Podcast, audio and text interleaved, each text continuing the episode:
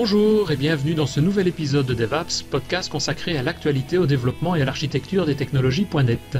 Nous enregistrons cet épisode aujourd'hui le, 7 juin 2018. Je suis Denis Voituron et accompagné de mes deux camarades, de mes deux camarades habituels, si j'arrive à le dire, à savoir à ma gauche Christophe Peugnet et à ma droite Richard Clark. Salut Christophe, comment vas-tu? Ça va Denis, bonjour, bonjour à tous. En forme? En forme, ouais. Toujours, hein. de mieux en mieux. et de l'autre côté, on a Richard qui est toujours présent et qui va nous parler aujourd'hui, qui va nous faire une présentation, mais je vais lui laisser la parole pour nous expliquer tout ça. Salut Richard, ça va bien? Oui, ça va bien et vous? Ça va, toujours, hein toujours, toujours. Quand on parle de, techno, quand on enregistre des podcasts, euh, moi je suis toujours partant aussi, donc euh, Ouais, bien. moi je suis, je suis enfermé à la cave parce que ça fait quand même 10 euh, jours, 3 semaines qu'on a des orages de, tout le temps, un ras bol quoi. Ah, Est-ce que dans ta cave il y a de l'eau du coup maintenant? Non, il n'y en a pas, pas encore. ça va peut-être pas tarder. Ça s'appelle toujours une cave alors. Oui. C'est mieux comme ça, Marc. ça aurait pu être une piscine. ouais, c'est vrai, ouais. ouais. Il y en a qui s'est arrivé. Ouais, ouais, ouais, oui, je ne dirai pas qui, mais oui, il y en a qui s'est arrivé, ouais. Heureusement que c'est parti maintenant. Et de quoi vas-tu nous parler aujourd'hui, Richard? Eh ben, je vais vous parler de.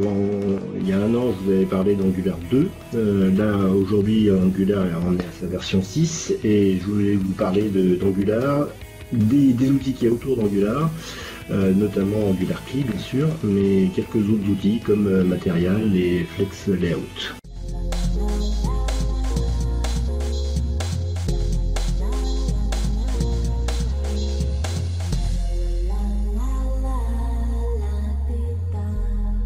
Web. Euh, c'est vrai que j'ai l'impression qu'Angular, pour le web évidemment, puisque là on est côté euh, développement web, euh, ça a de plus en plus à l'heure actuelle de plus en plus de, mise en avant, je vais dire, par rapport. Moi, tous les projets sur lesquels on, parle maintenant, c'est des développements serveurs avec des web API, souvent en .NET Core par exemple ou en .NET, et, et l'interface web en Angular.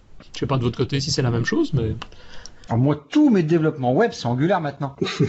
ah oui, t'es parti là-dessus aussi, toi, Christophe?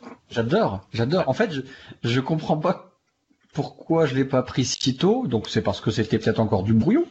Mais euh, je suis bluffé. Sincèrement, je suis bluffé. Quand je voyais, j'ai fait des, des, des projets euh, brouillons comme ça euh, directement en Java, en jQuery.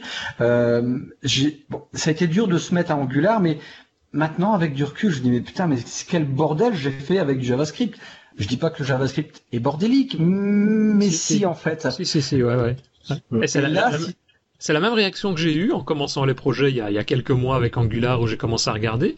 Je me dis enfin quelque chose. Je retrouve un peu ce que je retrouve avec, euh, avec le C Sharp où on a moyen de prendre du plaisir à développer, à faire quelque chose de clair, de propre. Euh, quand on doit rechercher quelque chose, on s'y retrouve, etc. Ce que j'avais jamais côté, euh, côté web. Et avec Angular, on commence à retrouver ça et je trouve ça, je trouve ça pas mal. Et moi, je trouve la machinerie extraordinaire parce que si tu veux, ce qui est un peu étrange, c'est que euh, côté quand tu vas déployer ton application, côté web, tu t'en fiches, euh, c'est, tu sais pas, tu pousses quelque chose, tu sais pas comment c'est fait. Enfin, moi, je me, je me merde pas le savoir. Hein. Et euh, bah voilà, tu pousses un gros paquet, un gros truc qui s'appelle le vendeur JS, hein, au moins en tout cas là. Euh, et puis à l'intérieur. Bah écoute, rien à péter quoi. C'est là alors qu'auparavant tu avais tes fichiers indépendants, tu savais comment tu structurais déjà euh, l'arborescence côté hébergeur. Ouais, bon, maintenant t'envoies quelque chose de Enfin voilà, ton ta préoccupation elle est vraiment dans le code structuré côté métier. C'est ça. Et, j'aime vraiment bien. Et, euh, et puis effectivement sur le web tu trouves une tonne de d'informations, euh, c'est riche, c'est bien foutu.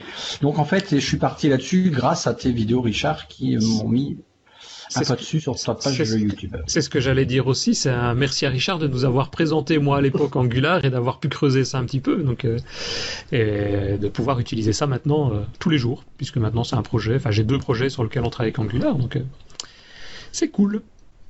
Bien. Eh ben, Vas-y Richard, à toi. Ouais. Oui, donc l'idée c'est de montrer dans un, dans un premier temps comment, comment monter son, son projet from scratch avec, avec Angular.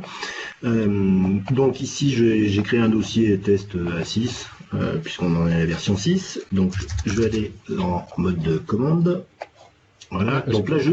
Rassure-nous, tu vas pas nous représenter le BABA d'Angular comme ça a déjà été le fait dans un des, derniers podcasts que tu avais présenté. Non, non, non, C'est quoi l'objectif ici? L'objectif, c'est surtout de voir quelles sont les, astuces un petit peu avec, euh, avec euh, Angular CLI, euh, quelles sont les, nouveautés de la, version 6 d'Angular CLI et d'Angular tout court. Et ensuite, on verra comment utiliser des composants comme matériel, Angular Material, qui permet de faire des applications web style matériel très poussées et très rapidement. Ah ouais, ok. Ah bah c'est bien. Donc euh, là, je suppose que vous avez Angular qui a été Angular Key qui a été installé. Donc on a la ligne de commande ng. Euh, donc on va faire ng new. Si on veut voir si on veut voir toutes les toutes les astuces euh, qui peuvent exister avec les, différentes commandes d'Angular Key, faut toujours rajouter "-h" pour avoir des, informations supplémentaires qui sont qui sont bien qui sont bien explicitées plus, plus que dans la documentation d'ailleurs. Ah ouais. ça reste le help. Ça reste le, ça reste le, le help, effectivement. Et toi, tu conseilles d'aller par là? Parce que moi, souvent, quand j'ai des questions, je vais voir dans la doc. Mais si tu me dis qu'il y a plus d'infos dans l'aide qui se trouve là, euh, je Moi, quand j'ai des questions, moi, quand j'ai des questions, je fais pas encore comme vous. moi, je vais sur le Slack de DevApps et je pose la question. C'est une autre, une autre astuce, ouais. C'est vrai que ça va parfois plus vite, ouais, et puis c'est plus rapide parfois. On a un moteur de recherche automatique qui s'appelle Richard et ploup, ouais, c'est un un bot. Donc là, l'intérêt, c'est que on, voit à peu près toutes les, possibilités. Donc euh, ici, je vais faire un ng new demo 6, c'est donc le, nom du projet. Et il y a un certain nombre d'options qu'on peut activer ou non. Donc euh, il y en a une, par exemple, qui est de, routing, qui permet de, gérer un, nouveau composant, un nouveau module à l'intérieur de votre projet qui permettra d'isoler tout ce qui est euh, routing au sein de votre application. Euh, il y a une chose que je supprime, euh, que je vais supprimer ici, qui est l'ensemble des tests unitaires. Donc je fais un tiret euh, S majuscule pour les, les, retirer. Au niveau des styles, bah, je vais vouloir être en SCSS euh, c'est-à-dire euh, mhm. en, SAS pour pouvoir faire des modifications au niveau, enfin créer des, euh, des variables SCSS que je pourrais utiliser au sein de, mon application. et après, je fais un "-d". D, c'est l'équivalent de dry run. C'est pour voir ce que ça va me générer. Donc, ah quand je fais enter, donc avant de faire, avant de générer euh, concrètement mes, mes, fichiers, je peux faire un "-d" pour voir ce que ça va me, ce que ça va me générer. Donc ça c'est intéressant parce que des fois dans les dans les lignes de commande on, oublie un certain nombre de un certain nombre de choses et du coup là on, sait ce qui se passe. J'ai juste un problème maintenant, c'est que tout ce que tu me montres ici, j'aurais dû le savoir il y a 4-5 euh, semaines quand j'ai commencé à faire les définitions des projets. Ouais. Parce que du coup maintenant il faut pas que je recommence tout quoi. le projet est déjà créé. Donc, euh, donc là, je lance. Euh, Sans tirer D sans tirer pour euh, générer concrètement euh, mon application. Ah oui, c'est bien parce qu'effectivement, quand tu mets le tiret D, il te dit voilà, je crée ça et tu as la liste, le log en gros en disant j'ai créé telle page, telle page, telle page, mais il va pas rechercher tous les packages euh, NPM, alors que quand tu mets pas le tiret D comme c'est le cas maintenant, là il mm. passe trois heures à aller rechercher tous ces paquets NPM parce qu'il y, en a, il y en a une tripotée. Quoi. Il y a une tripotée. Donc là maintenant, je vais pouvoir lancer VS Code. Hop. Lancer une nouvelle fenêtre. Tu peux lancer VS Code pendant qu'il est toujours en train de récupérer ses packages NPM Ah bah oui, oui, oui. Oui, il n'y a pas de, y a pas de problème. tâche maintenant donc. oui. C'est pas, mal, hein. Et donc euh, là, je vais aller chercher mon, mon dossier. Donc j'ouvre avec démo 6. Euh, avec euh, Visual Studio Code mon, mon démo 6. Hop, je vais pas l'ouvrir. Ah non, j'ai fait ouvrir un fichier, donc c'est ouvrir un dossier, pardon. Je vais y arriver. Démo 6. c'est pas celui-là. Test 6 et moi 6. J'ai mon anti-sèche aussi. Hein. Donc là, je vais vérifier qu'il a, qu'il a fini. Non, il n'a pas fini. Bon, c'est pas grave. Donc, euh, euh, je ne sais pas si vous avez vu, mais ce matin, on a eu la toute dernière version de, euh, de Visual Studio Code qui est, qui est parue. Mm-hmm. Christophe, j'ai vu que toi, tu l'avais vu. 1.24, oui. 1.24. Donc tous les mois, on a nos, mises à jour hein, de, de, de, notre application préférée maintenant, euh, qui est avec une fonction, avec une fonction qui m'intéresse que Christophe a fait un screenshot dans, le podcast, enfin dans le dans le Slack pardon de DevOps, c'est le fait de mettre en grisé les variables quand elles sont pas utilisées, c'est ça hein? Alors les variables locales.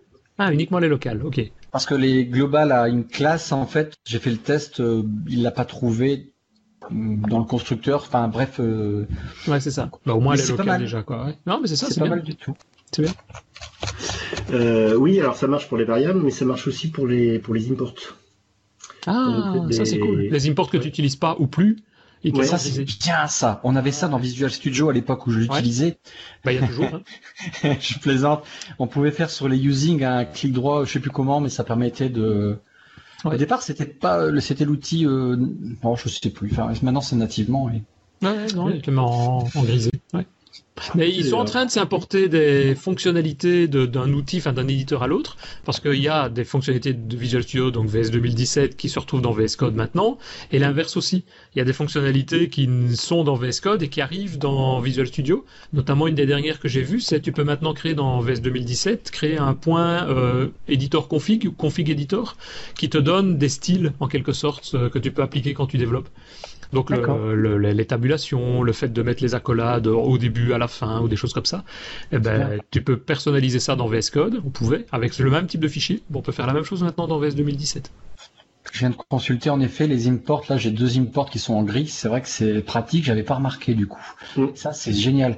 Un jour, ça serait bien, euh, Monsieur Richard, que on puisse faire l'optimisation d'une application euh, TypeScript, les bonnes et les mauvaises euh, pratique, le clean code un petit peu. Oui. Alors si vous voulez, j'ai un support euh, qui vous permettrait peut-être euh, de dire ça c'est vraiment pas bien. Le, code avant et il faut le code après, c'est ça? J'ai le code avant si vous voulez. bon, euh, moi il m'a planté. En meuble, hein, en meuble. Oui, vous meublez parce qu'il m'a planté ma, la récupération des packages NPM. Donc là, du coup, j'ai été obligé de le refaire à la main. Ça va aller, t'inquiète. Il y a Visual Studio 2019, Denis, tu nous as parlé de ça hier. Amazing. Bah, on a appris le nom comme grande surprise. Il est passé de 2017 à 2019 parce qu'en 2018 ils sont pas prêts. Si je résume, en gros c'est ça. Je sais, euh, l'Office il y a pas longtemps ils étaient encore à l'Office 2016. Ouais, c'est Ils ont renommé Office 365 il y a un mois ou deux. Ah ouais? Ah, je savais pas ça que ça avait été juste renommé. Bah, c'est vrai que maintenant les évolutions, euh, tu prends la 2017, tu as la 15.7 et forcément il y avait 15.6, enfin il y en a régulièrement. Donc ici c'est juste donner un nom pour euh, bah, pour le valider quoi, parce qu'à la limite le nom il a plus réellement d'importance maintenant, il y a plus des évolutions dans le dans le projet, dans le code.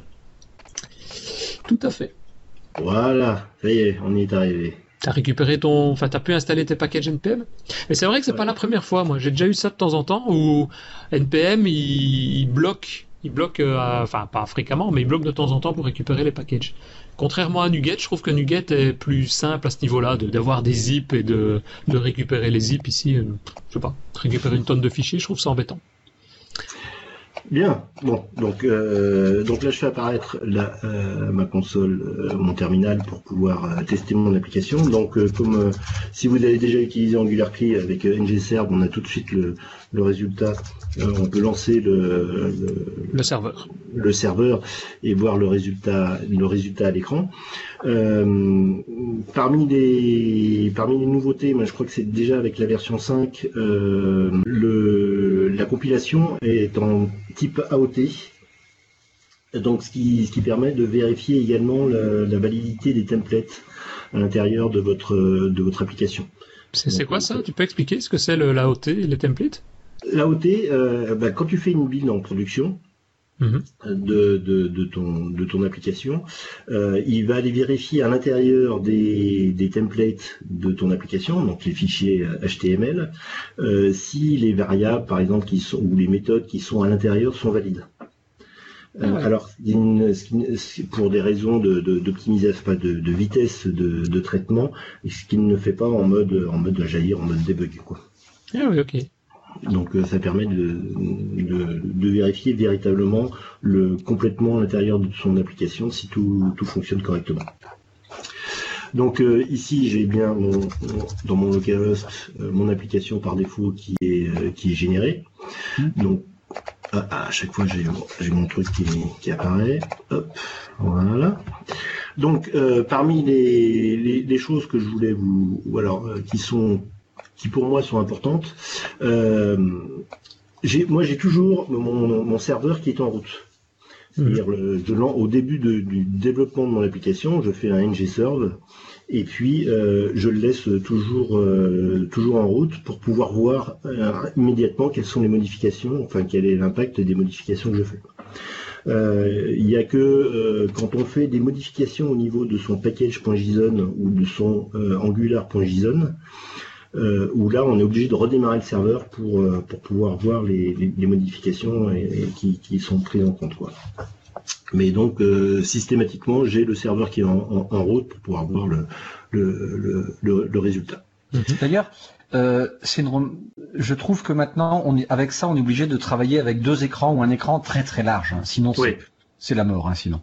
Oui, en plus là, euh, Denis m'a obligé à être en 1280 pour, pour pouvoir faire la, vidéo. Voilà, c'est un peu le, c'est un peu le cauchemar, quoi. Remarque, tu peux diminuer la taille euh, avec contrôle moins, diminuer la taille de VS Code, et même chose pour l'autre. J'ai une première, j'ai une première question parce que je connais pas bien euh, SCSS.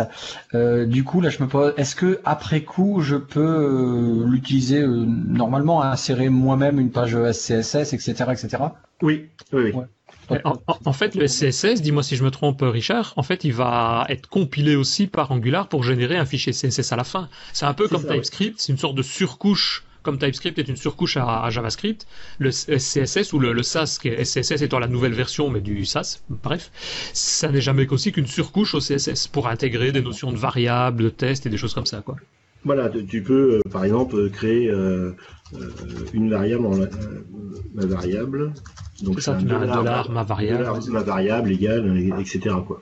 Et ça, après de pouvoir l'utiliser. Donc notamment par exemple pour les pour les histoires de thèmes, de couleurs, euh, de couleurs, ou par exemple si vous voulez définir une, une marge entre vos différents entre les différents éléments graphiques au sein de votre application, euh, bah, vous allez dire euh, je veux que ma marge par défaut elle soit de 8 pixels. Mhm. et pour être sûr d'avoir quelque chose d'homogène au sein de son application, on va utiliser cette variable plutôt que de retaper 8 pixels à chaque fois. Quoi. c'est ça. Mhm. Donc c'est assez pratique. Quoi.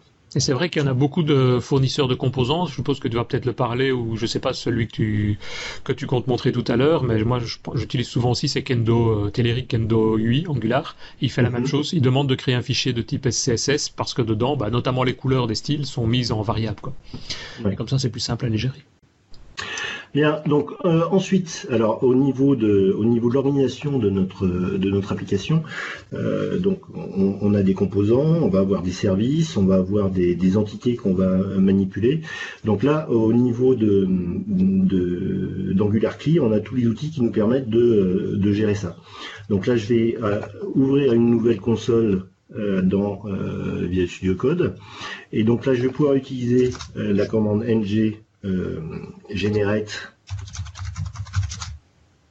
Donc, je vais générer quoi? Je vais générer un composant. Donc, je vais mhm. euh, ng generate c. Et ensuite, je donne le, nom de ce composant. Donc là, par exemple, je vais l'appeler euh, home. Mhm. C'est marrant qu'on dit le mot composant parce que moi maintenant, j'ai pris la notion un composant est une page en fait. Ouais. C'est vrai. C'est ouais, euh, pas forcément. Euh, moi, je sais que c'est un peu comme ça que je le vois, quoi. Oui, mais au sein de mes applications, ça permet aussi de, euh, si tu veux, de, de, pouvoir isoler la logique de certains éléments visuels. C'est-à-dire que quand tu as une page qui est un peu un peu complexe, euh, tu peux euh, tu peux dire bah, cette partie-là c'est un composant qui va l'afficher. Oui, c'est un mélange entre un composant et un user control comme par exemple moi j'ai un composant c'est la barre enfin c'est la barre tu sais c'est le menu tout en haut. Oui.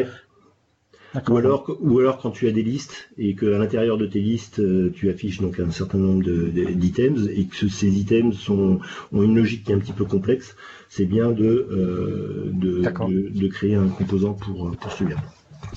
Juste une remarque, euh, Richard, avant que tu continues. Je sais pas si tu vas en parler après de l'aspect multiprojet d'Angular, euh, enfin qui est arrivé d'Angular 6. Parce que je trouve que c'est quelque chose d'intéressant. Ici, tu fais un ng généré de C home, donc tu fais la génération d'un composant, mais tu peux rajouter un tiret-project pour spécifier le projet quand tu as demandé évidemment de faire la création d'une solution en quelque sorte Angular multi-projet. Nous, on commence à faire ça pour séparer, par exemple, on a une bibliothèque de composants customisés, personnalisés, machin, ou des modules différents. Et eh ben, on peut donc du coup euh, demander dans quelle partie, on va dire, dans quel projet. Ça ressemble un peu plus aux solutions et aux projets qu'on retrouve dans Visual Studio classique. Bien. Euh, donc, euh, du coup, moi, il m'a et donc il m'a généré mon composant, mon composant home. Euh, qu'est-ce que je voulais rajouter? Pardon. Oui, donc ça c'est donc un composant assez assez classique.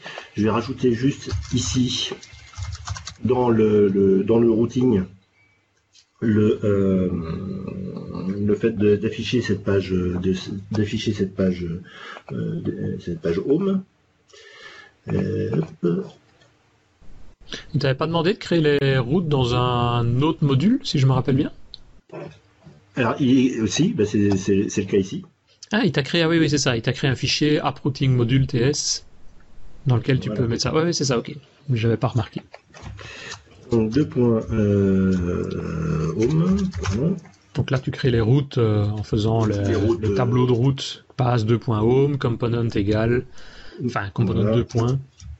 Et tu vas mettre ton composant home component. component. Et ensuite, je vais lui rajouter le, le, le, pass par défaut. Donc euh, si, euh, si le, pass est inconnu, enfin est, vide, je redirige vers la, la page d'accueil. Et ça, ça fait partie des bonnes pratiques de créer des routes dans un module distinct plutôt que dans un simple fichier. Moi, j'ai souvent tendance à le faire dans un fichier différent, mais bah, c'est à peu près la même, euh, c'est les, mêmes fonctionnalités quoi. Enfin, c'est à peu près la même chose. Ok. Que ce soit dans un module différent, bon, c'est pas. C'est ça, il n'y a pas beaucoup plus d'avantages euh, dans un module distinct par rapport à un fichier. Ok. Si que dans ta tête. Voilà. Ouais. Et donc là, on voit bien que on est toujours dans le dans le home euh, qui, qui, apparaît. L'autre donc l'autre possibilité, c'est de créer des, des, des services. Alors au niveau de l'organisation, Là ici on a euh, on a le dossier euh, source. Dans le dossier source on a un sous-dossier app. Et dans le sous-dossier app, on a un dossier qui a été créé, qui est pour le composant home, dans lequel on a les, fichiers. Euh, pour les services, moi, ce que l'habitude que j'ai, c'est de créer un dossier service dans lequel je vais mettre l'ensemble de, mes services pour pouvoir s'organiser de façon un petit peu plus. C'est maintenant que tu le dis. Euh, ce qu'il faut, c'est quand même beaucoup plus pratique et ça permet de, s'y retrouver plus facilement. Euh, souvent, on voit des, organisations où on dit, bah, dans Home, je vais avoir besoin de tel service, donc je vais mettre mon service à l'intérieur du dossier Home. Euh, bah, s'il est réutilisé à plusieurs endroits, c'est un petit peu, c'est un petit peu dommage. On va avoir une référence qui est un petit peu différente.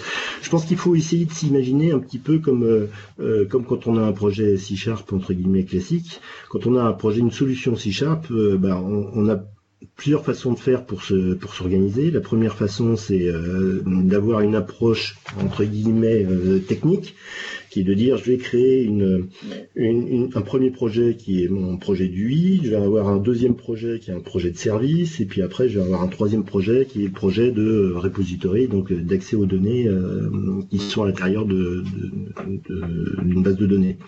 Donc ça c'est c'est la couche classique en, en, trois en trois couches donc UI, euh, euh, service et, euh, et, et, repository. Mhm. Donc je pense qu'au niveau au niveau d'Angular, on peut avoir cette même approche. donc ça, ça, peut se créer, on peut avoir, on peut le faire aussi en créant des, des modules. Donc on dirait que l'équivalent de nos de nos assemblées en .NET ce serait les, les modules. et ben cette décomposition, faut aussi en avoir, enfin en avoir une, véritablement un, un, besoin. Euh, si on veut créer des modules pour nos différents services, bah, on sous-entend qu'on va avoir un autre projet dans lequel euh, ces, modules, ces, services peuvent être utilisés. Dans une application web, c'est à mon avis, c'est assez rare. Euh, les modules au sein des applications Angular, c'est plutôt pour des composants qui vont être réutilisés dans différents projets. Et généralement, c'est plutôt des, composants UI que des composants métiers fonctionnels. Quoi. Mmh. Donc c'est juste une petite remarque que je voulais faire. Donc là, je vais générer un, nouveau service. Donc là, je vais créer un, donc j'utilise AngularCli avec ng GS pour euh, G pour generate S pour service. Et donc, je vais lui dire que je veux que ce soit dans service, dans le dossier service. Et là, je vais l'appeler, par exemple, euh, euh, en search service. Alors, je ne tape pas service. Je tape juste service slash, slash search. Et automatiquement, si je fais un, un tiret D, vous allez voir que il va créer un service qui va s'appeler search.service.ts. Donc j'ai pas j'ai pas la peine de c'est pas la peine de, le nommer euh, search service plutôt que search court. C'est ça, donc juste un nggs et puis tu mets le nom du dossier slash le nom du service et lui il suffixe et il met au bon endroit directement quoi. Ouais. Donc là je génère euh, donc j'ai généré mon, service, donc il m'a bien créé mon dossier euh, service et à l'intérieur j'ai mon service qui apparaît. Une chose qui est, intéressante avec la, nouvelle version d'Angular, Angular 6, vous voyez que euh, j'ai un nouvel euh, j'ai un nouvel attribut qui est de sur ma classe euh, search service, qui est l'attribut injectable. Injectable, oui. Il n'existait pas avant? Non. Le, gros, le gros avantage, c'est que du coup, mon service, je n'ai plus besoin de le déclarer au sein des, des, des providers de mon module. Ah. Vous voyez que ici dans provider, euh, dans mon app.module.ts, dans, dans la section provider, c'est vide. Euh, et pourtant, au sein de mon application, mon service va être accessible parce que j'ai cet attribut qui a été, qui a été rajouté. C'est ça. Et donc le fait de mettre injectable, enfin la section provider dont tu parlais avant, c'est la section qui contient tout ce qui est chargement dynamique, donc euh, tout ce qui est IOC. Normalement, en classique, euh, comme on le fait aussi de manière habituelle en .NET, tu crées un fichier, enfin une classe, un service, puis tu vas le renseigner dans tes enregistrements d'IOC en disant ben voilà tout ce que je vais vouloir utiliser. Et ici, le simple fait donc de mettre l'arrobas injectable au-dessus de ta, classe, de ton service, automatiquement il va être reconnu par Angular et il va faire lui-même l'injection, on va dire, dans le serveur, dans l'injecteur d'IOC. Ouais. Donc c'est, c'est, ça permet d'avoir des, des fichiers modules qui sont beaucoup plus, euh, beaucoup plus clean. Ah Donc un, un, si tu fais euh, ton, ton routing, tu le, tu déclares dans un autre module. Donc déjà tu, tu enlèves toute cette partie euh, de, de, routing au sein de du fichier. les services n'existent plus à l'intérieur de ce fichier, donc tu, tu ne te retrouves plus qu'avec les, les autres modules dont tu as, dont tu as besoin. Ouais, les autres modules, c'est les. Est-ce que du coup, ça allège le démarrage de l'application ou pas? Non, ça n'a aucun impact là-dessus. Hmm. Non. Techniquement, quoi derrière, il va lui-même regarder tout ce qui est euh, flagué euh, injectable, il va lui-même le mettre dans providers de manière cachée, je suppose. Ouais, ouais, ouais. Donc, euh, je vais rajouter maintenant une nouvelle entité. Donc là, ng generate, toujours pareil. Euh, si vous voulez savoir euh, ce qu'on peut faire comme génération, toujours le h. Donc là, vous voyez que vous avez l'ensemble des, euh, des options possibles. Alors vous voyez que quand je fais ng, ng-g-h, dans l'aide, il, met voilà quels sont les schématiques qui sont disponibles. il n'utilise pas le mot template ou ce genre de choses, mais il utilise le mot schématique. On peut faire interface. Pardon on pouvait faire interface. Alors tiens, à noter ce qu'on disait en off, parce que moi je suis arrivé dans Angular et euh, j'ai directement mis Angular CLI comme à la bonne école, mais je ne savais pas que c'était euh, toutes ces commandes là euh, faisaient partie d'Angular CLI et je me posais la question. Donc sans ça, c'est tout à la main. Donc on doit créer nous-mêmes, ajouter un fichier, le nommer comme ça, le déclarer à tel endroit, etc., etc. Je me pose la question pourquoi c'est pas natif quand on fait une, Angular CLI devait être de base, quoi ça devient indispensable en tout cas. Bah, c'est très pratique. Euh, maintenant, euh, j'allais dire, c'est un outil, donc euh, c'est pas c'est pas le moteur quoi. Donc c'est normal. C'est pas le moteur, ouais. Mais voilà. Donc, alors on reviendra, on reviendra sur les schématiques parce qu'il y a eu des, des, des, grosses avancées avec la version 6, et notamment on verra tout à l'heure quelles sont les, les, les choses que qu'on peut faire avec avec ça. Donc je vais faire un ng generate interface. Et là, je vais mettre dans le dossier entities. Donc je fais entities, euh, slash, et là je vais l'appeler search result. vous voyez que j'ai tapé search, donc le nom que je veux de mon, de mon interface, elle s'appelle search result. Vous voyez que j'ai mis un S minuscule pour search et un R majuscule pour result. Et donc automatiquement il va détecter ça et euh, au lieu de me créer un fichier search result, il va me créer un fichier search-result pour avoir euh, pour c'est des normes de, nommage au sein de d'Angular quoi. le savoir. Et, le nom de la classe, donc tu l'appelles search result avec un petit S et un grand R, et donc le fichier s'appelle search-result.ts, et la classe, elle, ah, elle possède un grand S, donc il réadapte. Oui. Ok. Ça c'est marrant, moi sur mes interfaces je mets un grand I devant. Ouais. Tu, peux. moi je range ça dans un sous-dossier modèle, mais bon, c'est vrai que j'ai pas pensé à faire ça en entité. Oui, c'est modèle, entité, enfin le tout c'est d'être cohérent quoi, dans, mm. l'ensemble de tes, de applications. Mais ça marche quand même, hein, monsieur Oui, ça marche quand même. J'ai créé un autre, euh, un autre fichier, euh, une, autre, une autre interface qui se rappelle à Search, Search Club. Et donc, euh, dans Search Club, pardon, donc au niveau des propriétés de mon API, je vais avoir le, nom qui est de type, je, vais, rajouter deux, deux, propriétés qui sont le, nom et le code. Donc ça c'est juste par rapport à mon application. Mhm. Et ici le search result, il va retourner le total de Search Club. Donc euh, le, euh, le comment s'appelle le search result comprend deux propriétés total qui est le, nom, le, qui est le, nombre de, résultats mhm. et une collection de, de clubs euh, clubs de tennis qui me sont par exemple par exemple. Ouais, par exemple. il existe une application de tennis qui est faite en Angular je sais pas si tu es au courant oui justement on, on va voir tout à l'heure Bien, donc euh, là j'ai mes deux euh, j'ai mes deux entités qui sont qui ont été créées et donc euh, maintenant au sein de mon service, ben, je vais je vais appeler cette API qui va me retourner l'ensemble des, des, clubs de tennis par rapport à une, à une recherche. Donc la première chose à faire, c'est de rajouter dans le HTTP module une référence euh, au, HTTP client pour pouvoir l'utiliser. Oui, le, nouveau HTTP client, hein, parce que moi la première fois que je l'ai utilisé, il euh, faut faire attention, il y en a deux. Oui. Donc il faut pas se tromper. Donc, euh... Comment on fait pour pas se tromper bah, On utilise le bon. Et comment on sait que c'est le bon par rapport au pas bon Ben voilà, c'est ce que Richard fait parce qu'il s'appelle HTTP Client Module et il se retrouve dans, c'est surtout ça, je crois que c'est dans Angular, donc dans arrobas Angular Common. Euh... Je, euh, attends, je revérifie parce que ça, c'est le genre de choses qu'on fait au début, ben euh, au début de son application. Euh, c'est slash HTTP, voilà. Ah voilà. Donc il faut bien regarder que c'est bien Angular Commons slash HTTP.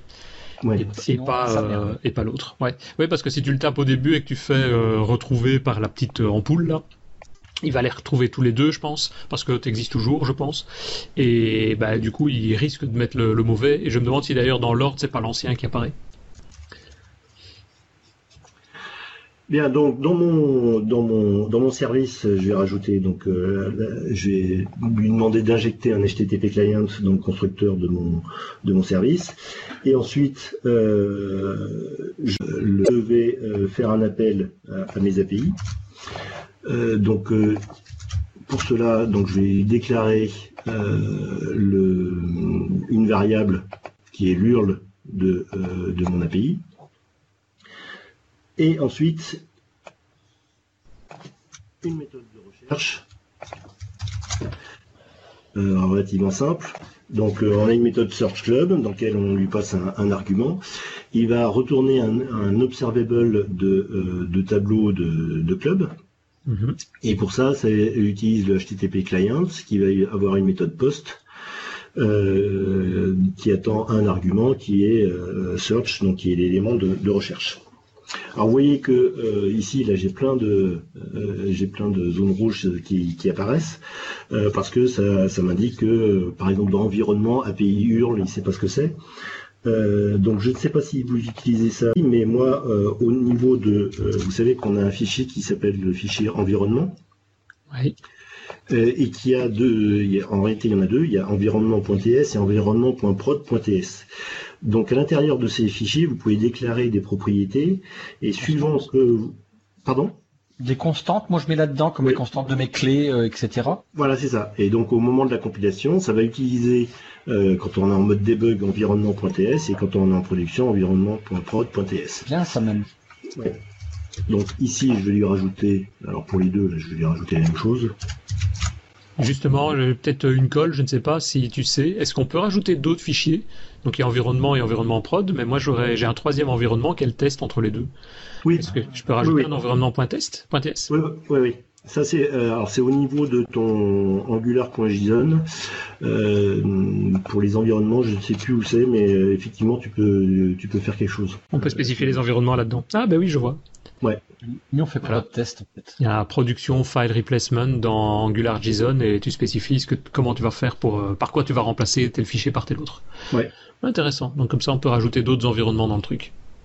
Ouais, tu peux faire en UAT ou ce genre de choses quoi. Ouais, c'est ça. Un environnement d'acceptance et voilà.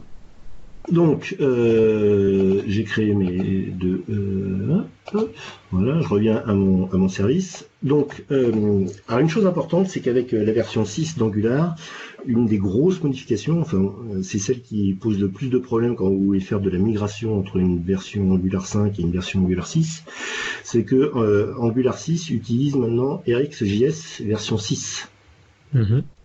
Et donc il y a eu énormément de modifications entre la version 5.5 et la version 6 de RxJS, ce qui fait que euh, ben, la première fois où vous faites la, vous faites l'update de votre de votre euh, application Angular, et eh ben vous avez tout qui plante. Euh, donc c'est un petit peu, il faut, faut, faut aller voir un, certain nombre de fichiers pour, pour faire les modifications. donc, tu avais donné une URL à un moment donné dans, quand Angular 6 est sorti, je n'ai plus de mémoire comme ça, on pourra la mettre dans les notes de l'émission, qui donne la migration, enfin qui donne les étapes à suivre, c'est une liste, de, une checklist en gros. Alors, il te dit, euh, tiens, voilà, tu choisis la version dans laquelle tu es, Angular 5 ou 4 ou peu importe, et il dit, euh, je vais te migrer sur 6 et voilà tout ce qui doit être fait. Oui, alors le, le outdated, non, c'est pas ça. Non, non, non. Euh, oui, peut-être. Je sais plus, je sais plus quel est bien. Mais la principale astuce pour pouvoir euh, passer correctement, c'est de rajouter un nouveau package euh, npm euh, qui est rxjs-compat. Ah oui, c'est ça. Donc quand vous quand vous rajoutez ce rxjs-compat, il va il va il va s'adapter avec avec l'ancienne version de, de RxJS et donc votre projet fonctionnera correctement. Le seul, euh, le seul problème, c'est que vous ne bénéficiez pas de toutes les nouveautés, notamment au niveau de l'optimisation de la compilation euh, de la version 6 d'Angular. Donc euh, l'idée, c'est dans un premier temps de rajouter ce RxJS compat pour pouvoir migrer votre application et petit à petit supprimer tous les, tout le code qui utilise l'ancienne version de RxJS mais ça prend du temps et c'est pas et, franchement c'est pas simple. Et en plus, euh, là où ça peut être gênant, c'est quand vous utilisez des composants extérieurs. Euh, bah, ces composants extérieurs, eux, ils peuvent, ils, peuvent utiliser RxJS 5.5. Ils n'ont pas forcément été mis à jour. Et donc, euh, bah, du coup, vous êtes obligé d'avoir toujours cette compatibilité pour des composants qui sont extérieurs. Ouais, c'est ça, ok. Je reviens sur ce qu'on a dit tantôt. Le site c'est update.angular.io. Et si vous allez là, vous avez deux listes avec d'autres paramètres éventuellement et ça permet d'afficher la... tout ce qui doit être fait pour pouvoir migrer, dont notamment le script dont tu viens de parler euh, se retrouve dedans aussi. Donc là, je vais euh, rajouter les, références qui, lui manquaient. Euh, donc pour l'observable, maintenant, euh, l'observable, il est dans euh, juste le namespace euh, RxJS. Ah, il n'est pas dans RxJS slash observable? Ça, c'est pour le 5.5. Justement, c'est dans les, entre guillemets les nouveautés, quoi. Donc c'est là où il faut faire, faut faire attention. Et vous voyez que, alors, au niveau de mon, de mon code, quand j'appelle l'API, l'API, elle me renvoie total, le, nombre total de, de clubs plus le tableau des, des, clubs. Moi, ce qui m'intéresse au niveau de mon service, c'est de ne renvoyer que le tableau des, des clubs. Le total, je, je m'en moque un peu. Donc, vous voyez que j'ai utilisé le, les pipeable, enfin les, les, opérateurs pipeable. Donc, j'utilise la méthode pipe de RxJS. Tu sais expliquer ce que c'est ça? Parce que ça, j'ai jamais regardé moi. Moi, je comprends rien du tout en pipe et map. Ouais. Alors, euh, pipe, euh, bah, comme son nom l'indique, c'est un, un, pipe. Un, pipe. Donc, euh, tu peux rajouter un certain nombre de méthodes à l'intérieur du pipe. par exemple, tu peux faire des, des filters. Tu peux faire, par exemple, un, filter de R, enfin, quelque chose quoi. C'est-à-dire que tu peux rajouter un certain nombre d'opérations à l'intérieur du pipe. Mm-hmm. Euh, avant de renvoyer le résultat euh, au, consommateur, entre guillemets. Donc si je vois ici par rapport au code que tu as mis, ta méthode post, elle récupère, euh, bah, tu as demandé un search result, donc ça va te renvoyer un objet qui contient tous tes résultats. Et ce tableau de résultats, en gros, tu fais un pipe pour pouvoir après rajouter des méthodes de tri, de field, un peu comme le link, quoi. Voilà, c'est ça, oui. Ok, donc pipe est équivalent, on va dire, à donne-moi accès à toutes les opérations link qui existent en C Sharp. Le, donc on, peut faire des choses qui sont assez sophistiquées. Hein. Euh, par exemple, on peut faire un retry. Un retry, donc relancer la requête, c'est ça que tu veux dire? Oui, relancer la requête. Donc, par exemple, euh, si tu as, euh, imagine que tu, que tu fais une, requête vers une, vers une API et que tu sais que cette API, elle fonctionne plus ou moins bien, mhm. parce qu'elle est plus ou moins gourmande, bah, tu peux rajouter ici un retry euh, et donc, euh, si la première fois, tu lui dis retry euh, trois fois, ah et donc il va, si la première fois ça marche pas, il va réessayer une deuxième fois, une troisième fois, et puis la troisième fois il, va lancer une, erreur. Donc ah tu as des choses comme ça qui sont un, petit peu sioux, qui peuvent être qui peuvent être mis en place. Super. Ok.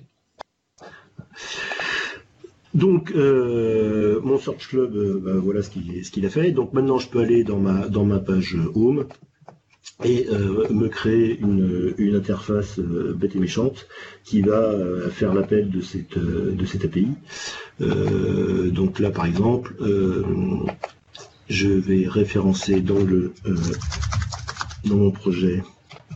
Donc dans Home Component, tu vas rajouter une variable dans le constructeur Search Service qui va donc être injectée, comme on le disait tantôt, automatiquement avec le bah, l'injecteur, l'IOC, dans le mm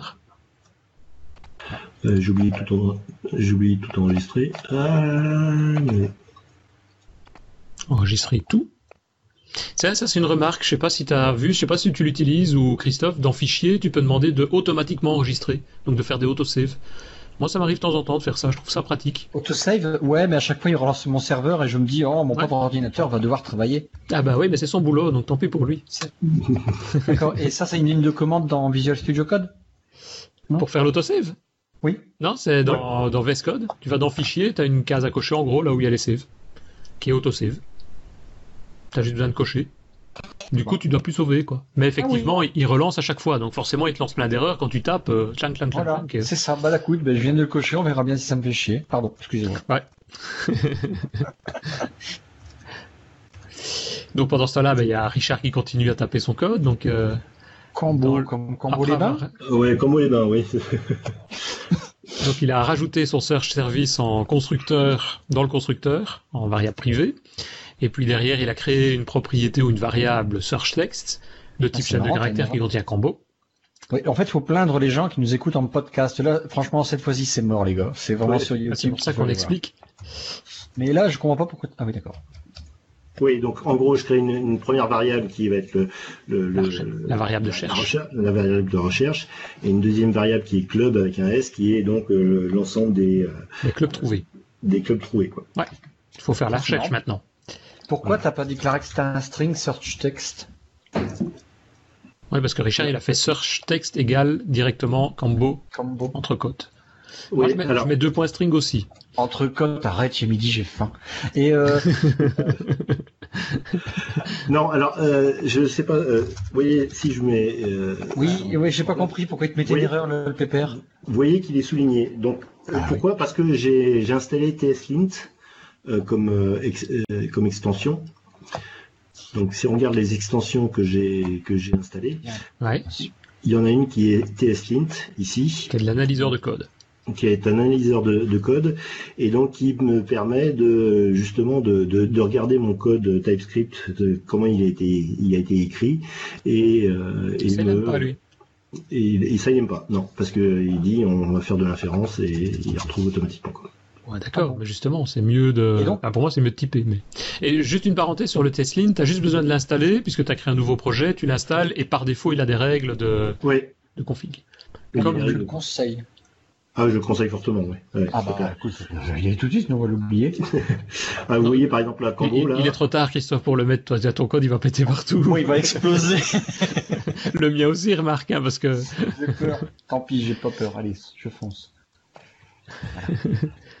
Et donc, par exemple, tu, mettais des simples cotes ou des, guillemets, euh, lui il veut des simples cotes et pas des guillemets, quoi. Voilà, il, corrige. À la fin, si euh, vous avez pu, euh, si vous voyez que si vous finissez votre fichier par l'accolade, il vous dit non, il faut qu'il y ait forcément une, une ligne supplémentaire. Un return, ah ouais. Et il faut qu'il y ait un return. Oh là là, il chipote, mais c'est bien. Est-ce que c'est pour du clean code finalement oui, aussi? Absolument, oui. oui ça permet d'avoir quelque chose. Oh là là, le boulot qu'il va avoir le pauvre. Et, euh, alors il y a aussi une notion dans, dans, VS Code, dans, les, dans le paramétrage de VS Code, euh, on peut lui demander à ce qu'il euh, fasse la mise en forme automatique à l'enregistrement. Donc par exemple ici à la fin là, je vais oublier de faire un retour chariot à la fin de mon fichier. Ah la honte. Et, quand je fais un et quand je fais un, un, un, normalement, il me le met. Bon, là, il me l'a pas mis, je sais pas. D'accord. Enfin, bref. Et, et, si tu fais un autosave, il te le fait quand? C'est une bonne question. il te met dès, le début. Et il boucle. Dans, les extensions, il y a une autre extension que j'ai rajoutée qui est euh, Angular Language Service. Ah oui, oui, oui, ça je l'utilise aussi ça a été fait par l'équipe euh, d'Angular, donc on peut se dire que c'est quelque chose qui est, qui est solide, hein, c'est pas un petit développeur qui a fait ça dans son coin, et euh, ça vous rajoute des, des, fonctionnalités qui sont assez intéressantes. Euh, par exemple, imaginons que mon, mon composant Home Component, component pardon, j'ai oublié de le déclarer dans mon module. Ah, je vais le, je vais le, le supprimer là je vais supprimer mon, fichier module. Quand je reviens dans mon home component.ts, vous voyez qu'il me souligne le arrobas component et qui m'indique que, euh, attention, il est inclus dans aucun module. Mhm. Donc ça permet de détecter des, petites erreurs comme ça euh, assez rapidement. Ah. C'est bien. Tiens, tant qu'on est à parler des extensions, euh, moi il y en a deux que j'ai rajoutées en plus aussi. C'est la première, c'est GitLens, rien à voir avec Angular, mais je trouve personnellement que le module de Git intégré à VS Code est un peu léger. Quand il te montre la liste des fichiers, euh, c'est une manière plate et des choses comme ça. Donc euh, voir les branches et des choses comme ça, c'est pas toujours simple. Faut aller en ligne de commande. Mhm. Là, l'extension GitLens, G-I-T-L-E-N-S, ça te rajoute simplement un module supplémentaire pour ça. Et la deuxième, c'est un JSON to TS. J'ai vu que tantôt tu as créé tes interfaces.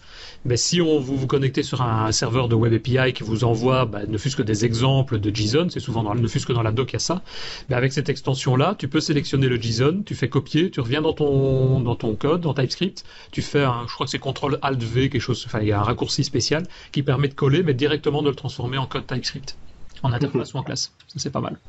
D'accord. Donc maintenant avec toutes ces extensions-là, euh, VS Code il va s'allumer en 6 heures? Non, il est, toujours, il est toujours aussi rapide. Bien, donc euh, dans mon code, là, ici, je vais juste... Euh, je l'ai bien mis dans le init. Non, alors je vais rajouter euh, une...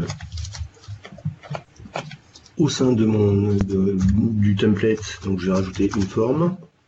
Dans ton HTML, en home component HTML, tu fais un form entre parenthèses ng submit égale on submit. Et ensuite, on va faire un input. Un input type texte. Et tu mets un entre euh, la banane là, donc la banane dans la boîte, dans la boîte, dans la boîte, donc euh, crochet parenthèse ng model égale search text. Donc ça c'est pour relier ton contenu bidirectionnel, aussi bien dans un sens que dans l'autre, à ton ta propriété search text. Et puis tu fais un bouton submit que tu appelles, enfin que tu mets comme libellé recherche. Ok. La banane dans la boîte. Une banane dans la boîte, ouais. C'est les crochets avec la parenthèse à l'intérieur. Parenthèse, c'est la banane et les crochets, c'est la boîte. C'est très fin, n'empêche, euh, toute cette méthode-là avec les crochets, sans les crochets, avec les parenthèses, sans les parenthèses. Je trouvais qu'au départ, c'était pas évident quand même à, à comprendre cette syntaxe. Ouais, mais c'est vrai que c'est pratique. Enfin, une fois qu'il faut s'habituer, mais une fois qu'on s'habitue, euh, ouais. Non, tout à fait. Et là, Richard fait un div avec un Astérix NG fort, Let Club of Clubs. Donc, il va parcourir tous les clubs. On dirait qu'il parle flamand. Tu sais que... Let Club of Clubs? Bah, ça fait un peu flamand. ouais, peut-être. Ça veut pas dire grand-chose, hein. En flamand, du cas. J'en sais rien, j'en sais rien. En, en, TypeScript, oui, mais en autre chose, non. Donc, euh, vous voyez que ici, mon, euh, dans mon template, il m'a souligné euh, la ligne où j'ai marqué euh, la boîte euh, NG model. La banane Et, dans la boîte euh, est soulignée en rouge. Voilà, et quand je, je vais voir à, à l'intérieur, vous voyez qu'il me dit euh, attention, euh, NG model, je sais pas ce que c'est. Donc euh, ça peut euh, m'interpeller au niveau de mon vécu quelque part, et donc euh, ça permet de me rappeler que bah, ici je n'ai pas référencé le form module. Donc il va falloir que je rajoute au sein de mon de mon la configuration de mon de mon application, tes form. modules. Ouais. voilà, le form module. Et ça, c'est une des extensions que tu as rajoutées qui te fait ça ou c'est de base?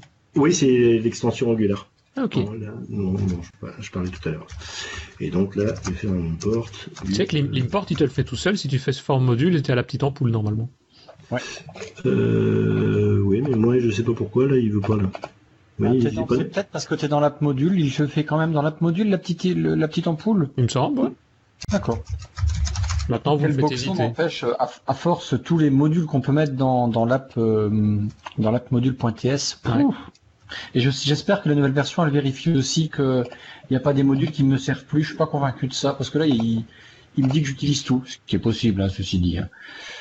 Pour- pour- pour- Parce que rien qu'avec euh, matériel euh, Angular, euh, je me suis pas emmerdé, j'ai tout mis. Ouais. Je sais pas, je pense, je sais pas, je sais pas comment il fait après. Est-ce qu'il, je sais pas si Richard sait, s'il ne prend, ne fût-ce qu'à la compilation, s'il ne prend que ce dont il a besoin.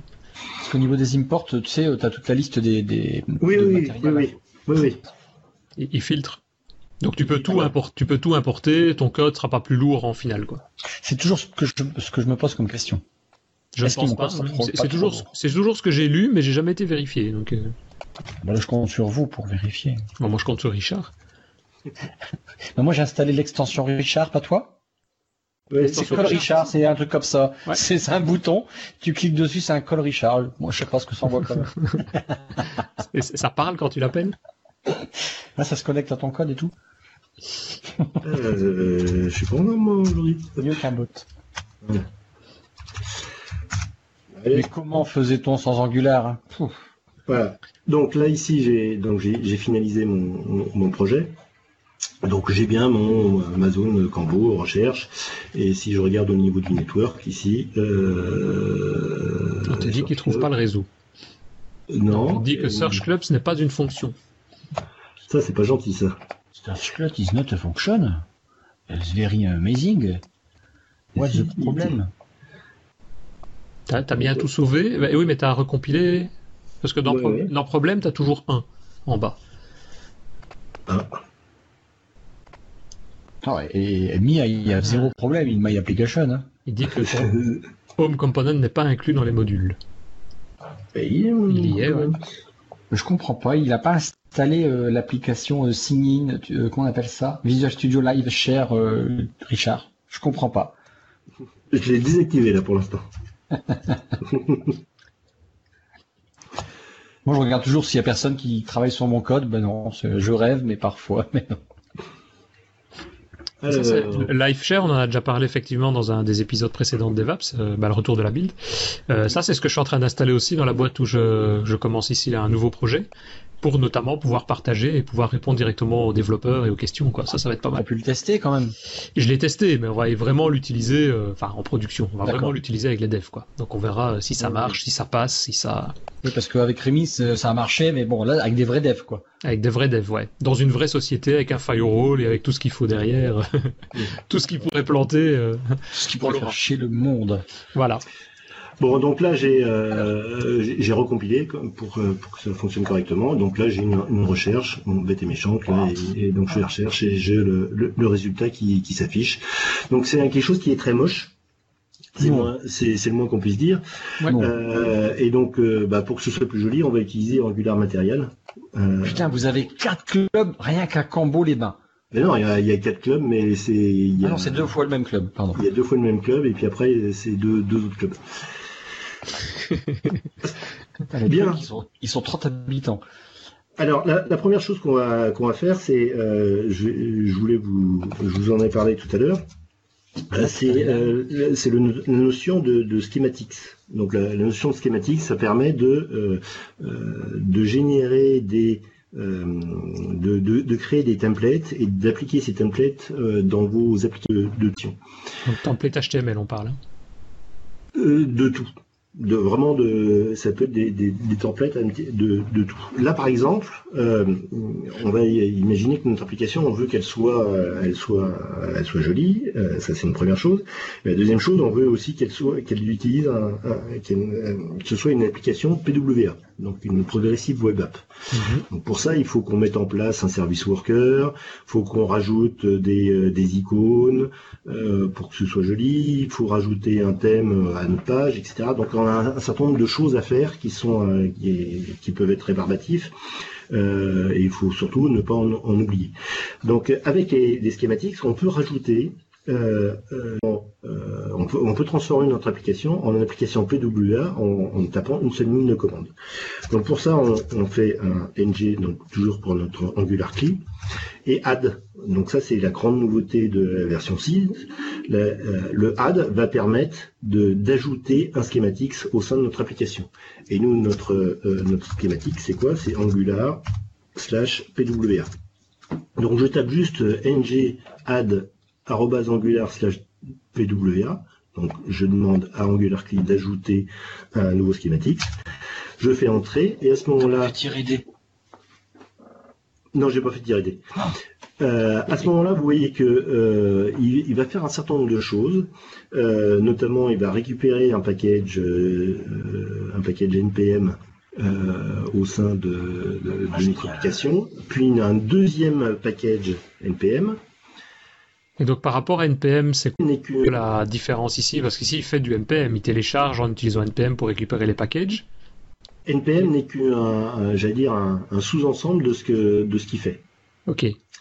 Donc, euh, euh, alors là, je comprends pas pourquoi le Git il, m'affiche pas. C'est dommage, je voulais vous montrer avec le Git. Donc, qu'est-ce qu'il a fait euh, en faisant cette, cette ligne là La première chose qu'il a faite, c'est dans mon package.json. Il est où? Il est ici, voilà. Dans mon package.json, il a rajouté deux lignes qui sont le, euh, la référence à Angular slash PWA et la, référence à Angular slash Service Worker. Donc il m'a rajouté ces, deux choses. Donc ça c'est quelque chose qu'on pourrait faire à la main, j'allais dire. Euh, Comme un euh, quoi. La deuxième chose qu'il a faite, c'est que vous voyez qu'il vous a créé, il, a créé un certain nombre d'icônes. C'est bien. Donc euh, qu'il a mis dans le dossier assets. Voilà. Dans le dossier Assets, c'est un dossier icônes, donc qui sont les icônes euh, avec les différentes résolutions. Donc là, vous pour Angular, pour pour, euh, pour euh, votre application PWA, là, il met le, logo d'Angular, donc pensez bien à le remplacer par le logo de, de votre application. Et ça, il a modifié aussi le fichier AngularJSON euh, pour pouvoir prendre en compte la présence de ces icônes. Donc, euh, euh, et la, présence également d'un autre fichier qui est le manifeste de notre application. Donc c'est le manifeste.json. Donc il nous a bien rajouté ce fichier manifeste.json dans lequel euh, on, déclare quel est le nom de notre application, quelle est la, couleur de, fond, la couleur de, le thème de couleur de notre application, etc., etc. Donc ça c'est, si vous voulez, il met en place tout le cadre de notre application PWA. Sinon, il fallait se le taper à la main avec l'application PWA, non, le site pwabuilder.com qui en fait refaisait ce manifeste JSON, etc., etc. Ouais. Et, ici, tu as fait donc un ng add et tu as mis angular slash pwa. Comment on sait ce qu'on peut faire? Parce que là, tu as mis le pwa, ok, mais il y a quoi comme autre, euh, comme autre type. Je prends du NPM, tu vas sur le site de NPM et tu, enfin, tu peux visualiser, voir tous les packages qui t'intéressent. Ici, comment tu sais ce qui peut être intéressant? Pour l'instant, c'est vraiment, euh, c'est vraiment au tout début. Euh, alors si tu veux, il y a euh, il y a les PWA qui sont qui, qui, qui peuvent être ajoutés de cette façon-là. Il y a les, également le, le, package matériel Angular. C'est propre à Angular alors cette ce repository, ce de... C'est complètement propre à Angular, oui. Ok. Ouais. Et donc, euh, pour l'instant, c'est, après il y a euh, comment créer des, euh, des schématiques soi-même. Et donc pour ça, il faut, faut il faut mettre en place les outils, etc. Mais pour l'instant, c'est, à ma connaissance, c'est les deux seuls qui, qui existent. quand, quand vous faites un, un ng generate un composant, il utilise ce mécanisme de des schématiques. Donc euh, euh, pour l'instant, il, il, rajoute qu'un seul fichier, mais on pourrait imaginer qu'il fasse des opérations un petit peu plus complexes. Hein, hmm. comme par exemple ce qu'on a fait avec le, le, service, enfin le, le, PWA. La dernière chose qu'il vous a rajouté, c'est le fichier de configuration de notre euh, application PWA. Donc c'est le ngsw-config.json. il a rajouté tout ce qu'il fallait pour que le PWA fonctionne, quoi. Voilà, c'est ça. Ouais. Donc ça c'est euh, une première façon de, enfin c'est une façon assez pratique pour euh, rajouter une, référence euh, à votre application. Donc là on va rajouter maintenant le ng pardon add et là on va rajouter on va rajouter Angular Material. Donc je refais la, même opération donc un ng add Angular Material slash Material. Donc là, il va aller chercher la toute dernière version qui est en version 6.2. Donc là, tous les, tous les outils d'ailleurs euh, d'Angular sont et tous les packages sont passés en version 6 hein, maintenant. Mhm. Donc là, il met un certain temps pour se mettre en route. Et vous voyez que euh, dans les modifications qu'il fait, non seulement il rajoute dans le toujours dans notre fichier euh, package.json la référence à Angular Material, mais vous voyez que euh, il a également modifié notre fichier style.cs et notre fichier index.html. Si on regarde notre fichier index.html, vous voyez qu'il a rajouté une référence vers les ah icônes matérielles et vers les, euh, les fontes les polices de caractère, voilà, je cherchais le mot français, de, Google qui sont préconisés pour, euh, pour, euh, pour une application matérielle.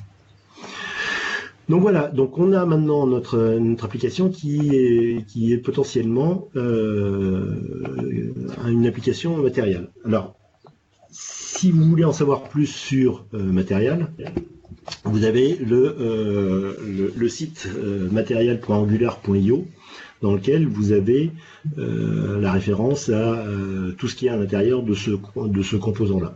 Mhm.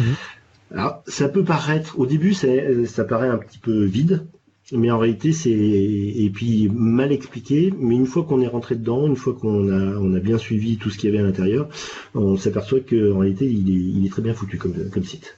Donc euh, euh, passer du temps à, comprendre comment il, fonctionne euh, ça, ça, vaut le coup. Vous voyez qu'il y a trois il y a trois onglets principaux qui est composant component CDK et guide. Euh, Components, donc c'est là où vous avez la liste des différents composants qui sont proposés par, euh, euh, Angular Material. Donc vous avez des composants pour les, pour les contrôles des, des, formes, des composants pour la navigation, on a, des menus où, on a un side, un side nav.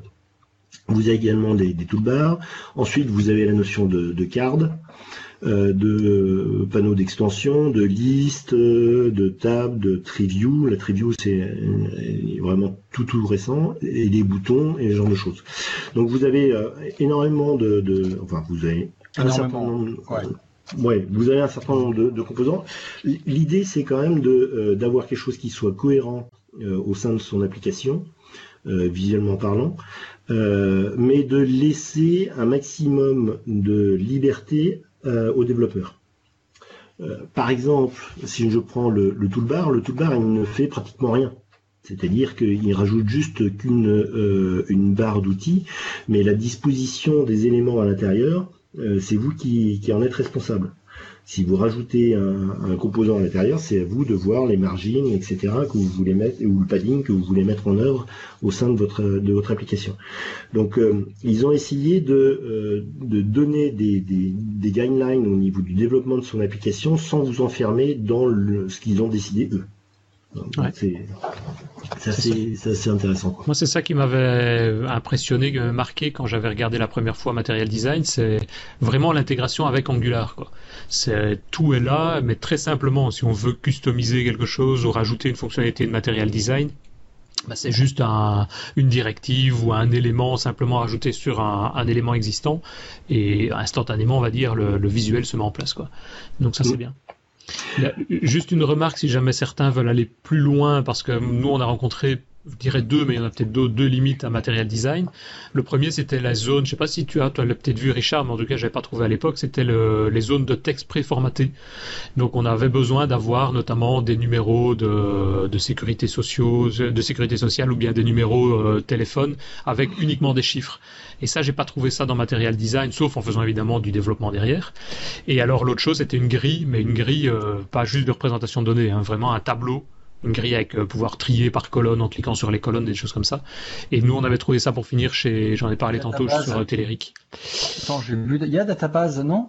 Euh, Alors, tu, as, tu as le, tu as le composant table dans lequel tu as le la pagination, tu as la pagination, tu as le sorting, le sorting, pardon, et tu as, le, la sélection, le paging, le filtering, etc. Tu as, as, ça qui existe. Ça convenait pas, Denis Non, celui de Téléric va beaucoup, beaucoup, beaucoup plus loin. Notamment, par exemple, tu peux euh, faire des regroupements par colonne. Donc, tu as une zone au-dessus, tu peux dire, tiens, je vais regrouper par pays, et il va te faire une liste avec des éléments et des sous-éléments donc l'élément c'est le pays et des sous-éléments qui sont en dessous. Évidemment, ça dépend des besoins. Un Telerik c'est payant, enfin du moins pour des versions professionnelles. Euh, Material Design c'est gratuit et si ça convient, euh, c'est pour ça qu'au départ on était parti là-dessus et puis on, a dû changer en dernière minute quasiment pour euh, passer sur un. n'a pas eu de problème de mélanger les deux, Material Design et, euh, et Telerik, des composants Telerik Non, mais pour finir, on va tout passer. On n'a pas eu de problème dans la phase de test en tout cas. Moi, j'étais un peu, un peu dans le bras là avec avec Bootstrap, avec quoi j'avais commencé, et ensuite j'ai mis du Material Design, je suis revenu à Bootstrap, ce qui fait que c'est un peu le foin au niveau de certains effets visuels de Material Design que j'ai totalement perdu, que j'arrive pas à retrouver. Ben, ce que nous on a pris dans Bootstrap, c'est uniquement l'aspect euh, comment positionnement. Donc les MD, les calls, les MD calls 6, etc. Mais, mais on a enlevé tout le reste. Dans les customisations de Bootstrap, tu peux demander de n'extraire que ce morceau-là. Et c'est là, il y a Flex Out que, que Richard devrait nous présenter, euh, nous présenter là, qui paraît peut-être pas plus mal que les, les divs de Bootstrap. Oui, ça oui. Mais encore une fois, ça, ça sera un peu tard pour moi, mais c'est effectivement, euh, ça, ça m'intéresse aussi de voir ce que Richard va dire là-dessus. Bien, donc euh, la, la, première chose que j'ai faite là, c'est que mon input euh, donc au, sein du, du, du, formulaire de recherche. Mon input, je l'ai, mon tag input, je l'ai encadré par un mat-form-field. Mhm. Donc euh, ça c'est une, une, directive de matériel qui permet d'indiquer attention ici j'ai euh, un champ de recherche, enfin j'ai un champ, j'ai un champ de, d'un formulaire. Et ensuite mon input, je lui ai juste rajouté la directive mat Voilà, c'est tout. Donc, vous voyez que inférieur input espace mat input et puis le reste. Voilà. Donc j'ai vraiment euh, fait, euh, enfin vraiment fait pas pas grand chose. Euh, la seule chose que je vais quand même rajouter ici, c'est mon matériel forme. Donc l'injection du module. Donc dans le app module.ts, tu importes le mat form module, ce qui est logique. Oui, voilà. J'ai le mat... je regarde, je regarde mon anti-sèche pour être très, très c'est Matform Field Module. L'anti-sèche, c'est le fil, c'est le site matériel.io. Et euh, pardon, voilà. je vais rajouter ici. Et donc j'ai mon import à faire. Au début, il faut que je le fasse à la main. Euh, donc j'ai le mat form input, j'ai le mat input module, voilà. Et normalement c'est tout bon.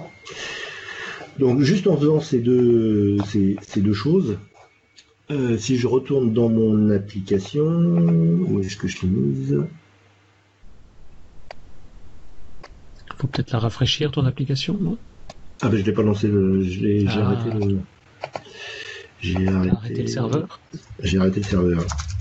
Ce que je trouve chiant en, Angular, c'est euh, le debug. Le, à chaque fois mettre des consoles log partout pour voir euh, quand tu quand ça merde. J'aurais bien aimé des breakpoints. Ah bah tu peux tu peux mettre des breakpoints euh, dans dans Chrome ou même dans Edge hein, maintenant. Ou même dans VS Code, hein. il y a une extension qui permet de les lier. Ah bon? Ouais. moi, moi personnellement, je le fais dans dans Chrome? Dans Chrome. Donc euh, ici, là, donc si, si, tu veux que je te montre vite fait, tu vas dans les sources dans Chrome et tu as euh, dans les sources ta Webpack et parce que il, compile avec Webpack et donc là tu as la source et là euh, je peux aller directement dans mon fichier. Putain, c'est maintenant que tu me dis ça. home.component.ts et donc là je peux faire un, je peux faire un point d'arrêt sur le quand je. Ah bah merci. Ça, ça me manquait, tu vois.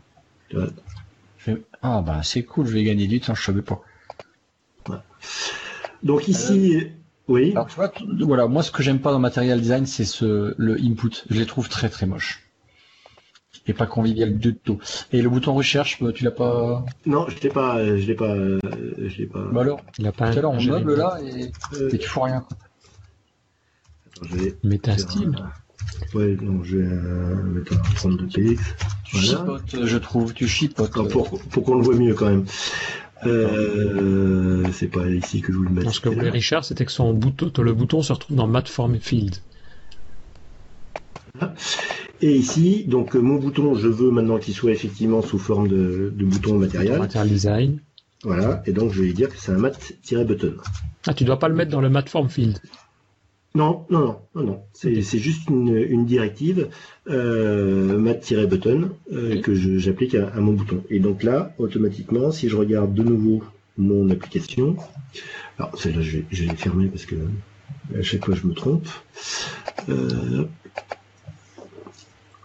alors vous voyez que là, il se passe rien. Pourquoi? C'est parce que la directive. J'ai oublié la directive. Ici. Euh, moi, justement, moi, à, cet endroit-là, de mon app module, j'ai mis toutes les imports possibles au niveau de matériel. Ouais. Bon, après. Euh, où est-ce qu'il. J'ai perdu? Pas, sur ton Windows, t'as pas encore le timeline? Non. Et donc vous voyez que... le bouton dans le bon design, ouais. Donc en gros, si on résume, tu as rajouté le mat euh, button comme directive derrière le, bouton, et tu es venu mettre le module dans le fichier app module TS.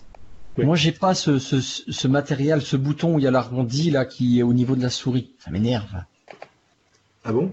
C'est bizarre. Bah, je sais pas pourquoi. tu, as, tu as les mat buttons, tu as également le mat euh, pardon, le, le, le mat button. Tu peux lui changer de couleur en lui disant que la couleur c'est la couleur primaire. Donc pour ça, je lui rajoute juste le, la directive color et je lui dis que la color c'est le primary. Alors il y a trois couleurs. Il y a primary, accent et euh, warm. On t'entend moins bien, Richard. Je sais pas si tu as. Ah, j'ai rien changé, non? Ah, bon. Donc, euh, euh, en mettant la couleur primary, vous voyez que ici, mon bouton il devient, il devient bleu. Ouais. je peux également demander à ce que ce soit un raised button, un mat-raised button. Donc là, il a un aspect qui est légèrement différent. Ah, ça commence à faire. Ah avec, l'effet de, de, de, de, profondeur. Donc là, vous pouvez avoir aussi. Euh, je vais en faire un deuxième là. tu recopies le bouton et au lieu de primary, tu mets accent. Voilà. Et, dans, euh, et dedans, je peux dire que c'est plutôt un mat icon button. Et dedans, au lieu de mettre recherche, je vais dire que je, mets, je vais mettre un mat-icon et je vais dire que c'est euh, je sais pas si search ça existe. Oh ça serait ça serait normal. Ouais alors déjà encore une fois il y a la directive ah oui, rajouté icon donc forcément il faut rajouter le module icon module. Oui voilà on a un bouton search qui apparaît. Ah qui est en couleur euh, rouge rosé comme tu avais choisi la couleur accent. Et si tu peux mettre un mat, je sais pas si ça existe, mat label à côté de ton bouton? Ça existe pas Peut-être, je sais pas. Mais je pense que tu peux mettre, t'as un mat icon qui représente l'icône, mais à côté tu peux écrire, non? Ah, ah oui, c'est ce que je dis. Un mat label, il y aurait pas? Ah non, tu peux mettre comme ça direct. Ah ok. T'as coucou, t'as la, la loupe de recherche avec le coucou à côté. C'est génial. Ouais. C'est vrai que pour tout ça, c'est quand même plus simple, c'est plus facile. Ouais. plus simple, on va utiliser Bootstrap, tu vas avoir aussi des trucs tout aussi amazing. Hein. Oui, oui, oui. La, chose aussi que, tu as, c'est ça, par exemple. C'est-à-dire que euh, le placeholder, il est quand on, la zone de recherche est vide, le placeholder est à l'intérieur de la zone de recherche et dès que tu tapes à l'intérieur, il y a un, effet d'animation et le placeholder euh, se décale vers le haut. C'est bien aussi, oui, tu as raison. Ah, euh, il y a une autre chose également qu'on peut mettre en place ici, c'est des mat-int. Donc c'est des astuces. Ah. Et donc ça rajoute euh, en dessous euh, la notion d'astuce. D'accord. Bon, tu as, tout un tas de, choses comme ça. Euh, tu peux également donc cette, cette zone de donc le placeholder là, tu peux aussi déterminer comment il se comporte, c'est-à-dire que tu peux dire que je veux pas qu'il qu'il apparaisse au-dessus quand on clique dedans. Donc tu as le, ces flottes, ces flottes, je sais plus quoi. Euh, comme, comme directive qui permet de, de, contrôler ça. Hmm. Mais donc, il y a rien que pour les boutons, tu as euh, énormément de choses à, de, possibilités et qui permettent de véritablement euh, d'avoir changer, changer le fonctionnel, on va dire, la manière dont ça s'affiche et que ça ouais. et que ça travaille. Donc, une autre chose qui existe également à l'intérieur de, de matériel, c'est la notion de card. Euh, donc euh, la notion de card, donc c'est la directive c'est mat-card. N'oublie pas de le rajouter dans le module. Oui, j'ai essayé de le rajouter dans le module. Donc là, pour l'ensemble de mes, euh, de mes résultats, de, résultats de club, je vais les afficher sous forme de, de, de, cartes. Hein, je vais y rajouter un style, par exemple, pour qu'ils soient pas les uns sur les autres. Euh, Avec une petite marge, style marge 8 pixels. Voilà, 8 pixels. Et donc je vais dire que mon content euh, title carte title.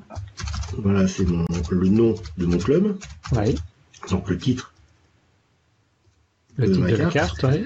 Et ma le... carte. Card. carte et quoi Voilà.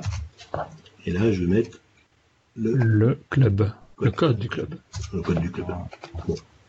Bon. C'est pas le truc du siècle, mais bon. Euh, hop. T'as trop de livres, je crois. Ouais. Et il faut que tu rajoutes. Et il faut que je rajoute, bien sûr, le, voilà, le module. Voilà, toujours dans le fichier app module TS. Mm. Voilà, et quand je recherche, voilà, j'ai sous forme de carte. Ah mon, écran, qui est pas terrible. Mais ça c'est mon écran, donc euh, qui, fait ça. Donc, euh, euh, donc on peut faire, on peut faire plein de choses comme ça avec les, avec matériel. Je vous montrerai mon application là sur laquelle je suis en train de travailler tout à l'heure, où il y a, il y a pas mal de, de, choses qui sont utilisées, comme par exemple des, vous savez, des accordéons, de, ce genre de choses quoi. Une, chose aussi, c'est qu'on peut très facilement changer de thème au niveau de son application. C'est-à-dire de passer d'un thème de couleur à une autre, euh, c'est quelque chose qui est euh, très facile à mettre en œuvre. Contrairement à beaucoup euh, d'autres frameworks, cette, fonctionnalité se fait, très facilement. La dernière chose que je voulais vous montrer aujourd'hui, c'est, ben, vous voyez qu'au niveau de la, mise en forme de notre de notre application. Euh, c'est pas c'est pas encore c'est pas encore ça. Euh, on a un composant qui existe, qui est sur le, site d'Angular, qui est le composant flex, out. Donc ce, composant, il permet d'utiliser la, les, les, comment on s'appelle en CSS. Enfin en CSS, on a la notion de flex. Flexbox, ouais. De Flexbox. Et donc, euh, euh, plutôt que d'essayer d'apprendre comment fonctionnent les Flexbox euh, avec, avec le CSS, qui est assez, assez complexe, on peut utiliser les directives qui sont dans ce composant Flex Layout. Donc c'est pour faire des alignements, des mises en grille, un peu comme on parlait tantôt de, de Bootstrap, enfin d'un des modules de Bootstrap de positionnement, ça, ça fait à peu près la même chose. quoi. Ouais, absolument. Donc, euh, juste avant, je vais vous montrer quand même, euh, juste avant de passer à ça, euh, au niveau des, directives, ça y est, j'ai perdu. dans, les, dans les directives, dans les pardon, dans les on avait vu qu'on avait schematics pour créer euh, des composants, pour créer des interfaces, etc., des services, ce qu'on a fait au début. Euh, bah, quand on vous rajoutez un nouveau euh, un nouveau package, comme on a fait ici en rajoutant Angular Material, le package peut lui aussi proposer ses propres schematics. Et c'est le cas de Angular Material qui a un certain nombre de schématiques qui, sont, disponibles. Alors pour savoir quels sont les schématiques qui sont disponibles, euh, il faut aller euh, à l'intérieur du, composant. Donc on va dans le node module, Angular et ensuite dans Angular euh, Material. voilà. Et il y a un dossier qui s'appelle Schematics. Et ici, vous avez un collection.json. Et donc c'est là où sont déclarés euh, l'ensemble des schématiques possibles que rajoute Angular Material. Donc là, vous voyez que vous avez un schématique qui, s'appelle Material Dashboard, un qui s'appelle Material Table et un autre qui s'appelle Material Nav. Donc c'est l'ensemble des, euh, schématiques, des templates, si on peut dire, qui sont euh, utilisables avec Angular Material. Donc là, je vais vous montrer un exemple. Donc euh, je vais, au sein de mon application, je vais faire un generate add. Euh, et, euh, pardon, pas un generate add, je vais un ngg generate, pardon. Donc je veux générer quelque chose, et au lieu de faire un ng, generate c pour composant, i pour interface, ce genre de choses, je vais dire que c'est un angular, un angular slash matériel, deux points, matériel nav. Là, c'est, on avait vu que dans le, fichier collection position, on avait ce template euh, qui s'appelait matériel nav, et je vais lui donner un nom, name-name, et je vais l'appeler nav. Donc, un slash d pour voir ce que ça va me donner, avant de le générer pour de vrai. Vous voyez qu'il me génère 1, 2, 3, 4, 5 fichiers. 4 euh, fichiers, et il me va mettre à jour un, notre fichier app.module. Euh, donc on a un fichier HTML, le template, le fichier TS, le composant, et ensuite le CSS et le, les, specs qui sont rajoutés. donc il va créer, euh, ouais, si tu le fais, il va créer, je suppose, une barre de navigation dans laquelle tu pourras modifier le contenu dans l'HTML voilà, et, donc utiliser comme composant. Voilà, donc si je retourne euh, au sein de, supprimer les specs là, euh, si, l'HTML. Voilà, donc euh, euh, il s'appelle. Alors je vais l'appeler. Euh, il s'appelle nav par exemple, par défaut. Ouais. Il s'appelle nav par défaut. C'est le routing que je vais changer. et je vais dire ici que c'est le nav component. Donc si j'enregistre l'ensemble de mon projet, si je regarde ce que ça, ce que ça donne, là vous voyez qu'il m'a généré ici ah oui. une application avec un menu hamburger qui est sur la gauche. Et donc qui... Un menu hamburger qui se réduit quand tu as ton écran qui est plus petit et, et quand tu as un écran suffisamment grand, tu as euh, Link 1, 2, 3. Voilà. donc euh, tu peux mettre tout ce que tu veux derrière ça. quoi. Ouais. Donc c'est assez, pratique. Et donc ça, ça se fait en, ça peut ça, se fait en deux secondes. Ça se fait en deux secondes. Avec les couleurs qu'il faut, l'effet qu'il faut et tout ce qu'il faut. Quoi. Voilà. Bien, donc alors je vais repasser sur l'autre application parce que euh, là il est quand même, il commence à être déjà un peu tard. Oui, faudrait, ouais, parce que là on commence à faire beaucoup de minutes pour le podcast. Voilà. Peut-être euh, présenter très rapidement le, les fonctionnalités de Flex, c'est ça? Voilà, c'est ça, oui. Donc, euh, donc si on regarde les fonctionnalités de Flex, je vais regarder au sein de mon, de mon application. Je vais faire donc tu as des commandes des lignes qui sont les, bah, tu vas les expliquer je suppose avec un div euh, fx layout et fx flex. Voilà, donc le, principe c'est d'avoir un, tag, un tag div qui est le container de, euh, mon, flexbox, de ma grille entre guillemets. Euh, et donc à l'intérieur on a un certain nombre d'éléments. Le, le container, on lui définit son layout. Donc euh, pour ça, c'est la directive FX Layout, dans lequel on nous dit c'est soit c'est un layout de type ligne, soit de type colonne, donc row ou colonne. Donc les éléments sont les uns à côté des autres ou les uns en dessous des autres. Et ensuite, on a un deuxième, une deuxième possibilité, c'est de mettre, de rajouter wrap ou no wrap ou rien du tout. Euh, c'est-à-dire que euh, si on arrive à la, par exemple, quand on est en, une disposition de type euh, ligne, bah, quand on arrive au bout de la ligne, ça passe en wrap, ça veut dire que ça passe à la ligne dessous. ensuite, vous avez donc ça, ça, permet de définir comment se fait l'empilement des différents éléments à l'intérieur du container. Mm-hmm. Et ensuite, vous avez la possibilité de gérer l'alignement des différents éléments dans l'autre sens. C'est-à-dire que si vous avez euh, euh, défini votre layout comme étant de type ligne, dans l'alignement, vous allez définir comment il est aligné verticalement. Et inversement, si vous euh, définissez un layout de type colonne, l'alignement, ce sera l'alignement gauche-droite.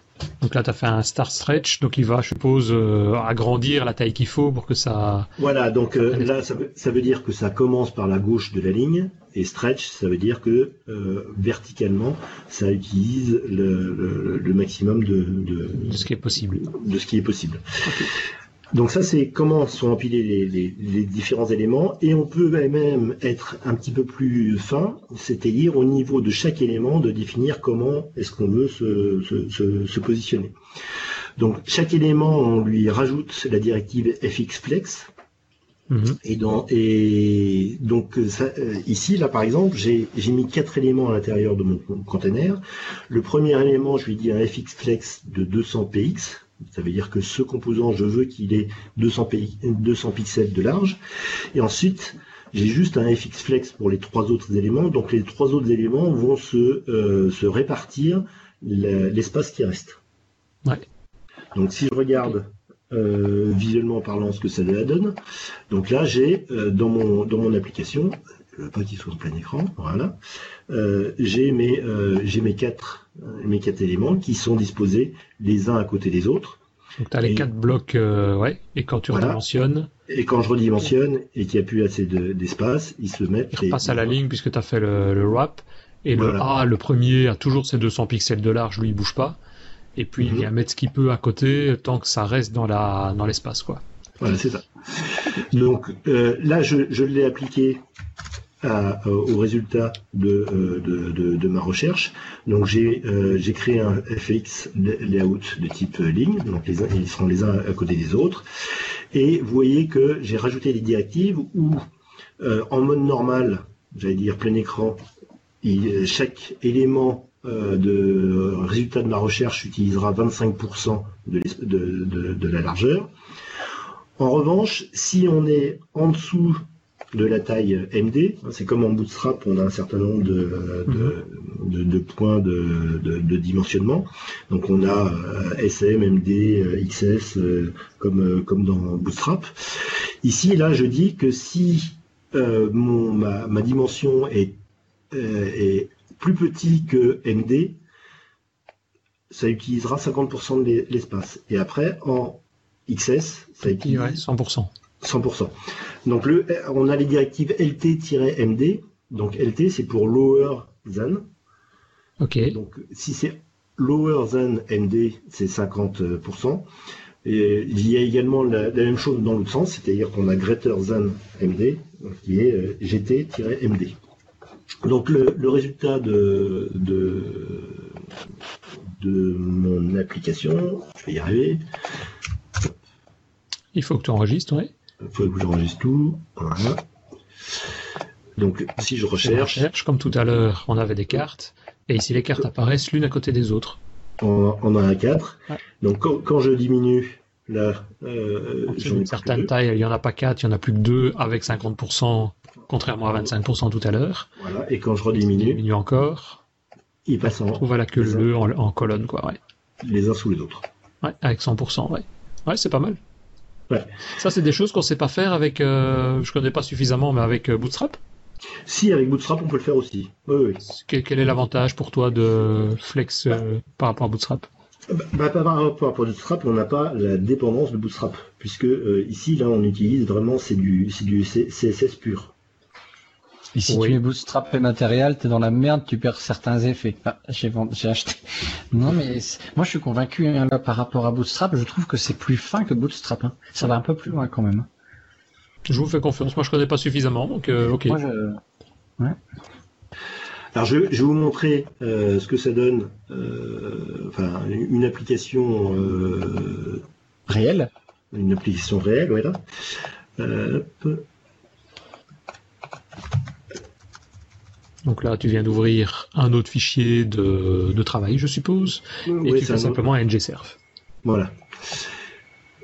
Et donc, euh, là, on va, on, va, il compile. Il est sur le même port, non Sur le port 4000 Il est sur le port 4000, si je ne m'abuse. Ouais. Local host 4000. Je vais attendre qu'il est fini. 92%, donc ça va bientôt arriver. Et voilà. Et donc la page s'affiche Waouh Avec des effets d'attente, avec. Euh... Oui, donc on a des effets d'attente. Euh, on a euh, ici la possibilité, donc on a la zone de recherche euh, qu'on avait tout à l'heure. Donc avec ici les. On a les, les, les pop-up. Euh, on a ici à regarder, là je vais, euh, les bains est dans les favoris de, de, mon, de mon, application. Donc je peux le supprimer des favoris, regarder en bas, j'ai un pop-up qui arrive. Ah ouais. je sais faire. Euh, oui, d'accord. c'est à l'intérieur de, euh, c'est à l'intérieur directement de, de matériel. Donc euh, tout ça, c'est des composants matériel design, ça. Voilà, absolument. Et ce que je ce que je vous disais tout à l'heure, c'est qu'on a la notion de thème qui est très très simple. Donc ici, donc j'ai appelé les différents thèmes, les différents, puisque c'est une application de tennis, suivant les différents les différents cours de tennis. non, tournoi du Grand Chelem. Donc là, on a, on a, le thème Roland Garros, et si je passe au thème Wimbledon. Amazing! Oh, the class of the world! Et, wow. et, donc, et en ça, donc vous voyez que changer c'est relativement simple, mais créer un thème c'est aussi très très simple. Ah, d'accord. Donc je, vais vous montrer comment, comment créer un thème. Donc c'est là où on utilise justement le SCSS. Donc à l'intérieur de, euh, de mon application, j'ai un, y arriver. Mes thèmes, voilà. Thème pour, CSS, ouais. pour, créer, pour créer un thème, euh, il faut définir la couleur primaire, la couleur euh, d'accent, d'accentuation et la couleur euh, de, de, warn, de warning, quoi. Et ensuite, on dit, on va créer le thème RG, qui va être un thème light et qui utilise ces trois couleurs. Ah, donc lui, il va trouver les autres couleurs, quoi. Donc ce que tu viens de dire, en fait, c'est que tu définis des variables, une variable de RG primary, de RG accent, etc. Et tu as le de RG thème qui va construire, je suppose que le matlight thème, c'est une sorte de fonction dans SCSS. Oui, c'est une méthode. Oui, c'est une méthode dans... Et tu lui donnes les trois couleurs, euh, en gros, les trois couleurs de ton thème, euh, trois couleurs principales, et lui va générer tout ce qu'il faut derrière pour que ça se, ce look-là. Voilà. Alors, je dis que c'est des couleurs, en réalité, c'est une palette que, l'on définit. On, définit une ah palette primaire, une palette secondaire, etc. Alors ça, il faut aller sur, sur matériel.io. Si vous allez sur le matériel.io, euh... Ben, en fait, ça oui, c'est ça, ça marche bien à partir du moment où tu passes pas par un designer.io qui va te faire le design avant. Oui. C'est-à-dire, euh, tu lui dis voilà les couleurs, voilà les styles que ça va avoir, mais et, là à ce moment-là, c'est plus rapide de le faire de cette manière-là, quoi. Ouais. Et donc là, matériel.io/design. Oui, euh, s'il veut marcher. Euh, il y a un endroit où il y a des palettes de couleurs. Et donc ces, palettes de couleurs, on les retrouve. Voilà, hop. Color system, on va y arriver. Voilà, donc là vous avez l'ensemble des couleurs qui va arriver. Où est-ce qu'elles sont? Primary color, ouais. C'est la fin, je crois. Voilà. Ah, donc vous voyez, donc ils ont défini la couleur cyan, et dans cyan, il y a euh, cyan 100, 200, 300, etc. c'est ça que tu utilises le mat palette qui est tu vas directement piocher le numéro. En fait, je pensais que mat palette c'était euh, euh, tu jouais sur la luminescence en fait de ta couleur. Mais pas du tout, tu vas piocher directement. Directement, oui. Et donc tu peux dire, par exemple, si je reprends dans mon, thème là, ici par exemple pour Roland Garros, J'utilise le mat orange comme, euh, comme couleur, comme, comme, euh, comme, couleur, mais euh, avec l'option 900. donc, si, donc si je regarde les oranges, je sais pas, je sais plus où ils sont dans les, dans les différentes couleurs. Là. Et là, on va retrouver le orange et le orange 900. Voilà, orange, orange 900, c'est celui-là. Oui, mais dis-moi, tu aurais quand même pu directement mettre une couleur RGB différente, une de ton choix, ou comme on voit les codes hexadécimales à droite, non? Euh, Alors, j'ai jamais essayé. D'accord, mais ce serait pas. J'ai jamais essayé. Je suis pas sûr. Je suis pas sûr du coup parce que ah, justement, euh, ce que tu définis, c'est pas une couleur, c'est une palette. D'accord. Et donc, je pensais que c'était comme Christophe, que c'était la couleur de base quand tu mets un mat orange 900, que tu lui donnes une couleur de base euh, bah, orange euh, avec telle teinte, et puis que lui après il calculait le reste. Non, non. Non, parce que là, ici, là, le mat palette, ça, ça, renvoie, euh, ça renvoie un tableau en réalité. Hein.